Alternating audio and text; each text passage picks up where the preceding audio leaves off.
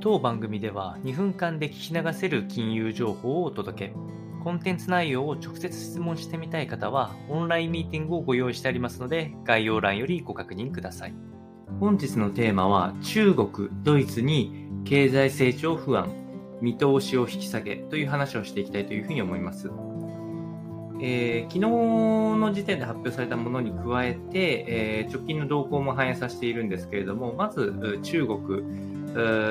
発展途上国の中では最大規模となりますけれども、やはりパンデミック化を今、あのコロナゼロの対策を打っている観点から結構、え引き締めが強かったんですけれども、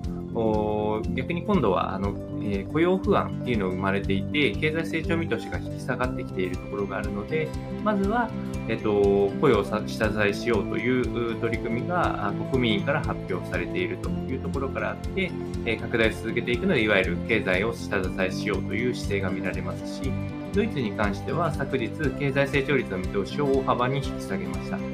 えー、今年2022年の経済成長率予測を1月の時点では3.6%に予想していたところを2.2%まで下方修正をかけてあります。えこちらに関しては当然パンデミック間の影響もあるんですけれども、ロシア・ウクライナ問題を背景とする地政学リスクを考慮すると、引き下げざるを得ないというところで、やはり物価上昇等もえダメージを受けている可能性が高いので、えここからさらに経済が成長できる国々っていうのがかなり限られてくることが分かってきているかなと思いますので、今度は逆にね、伸びていく国を見ていきたいと思いますので、参考にお届けをいたしました。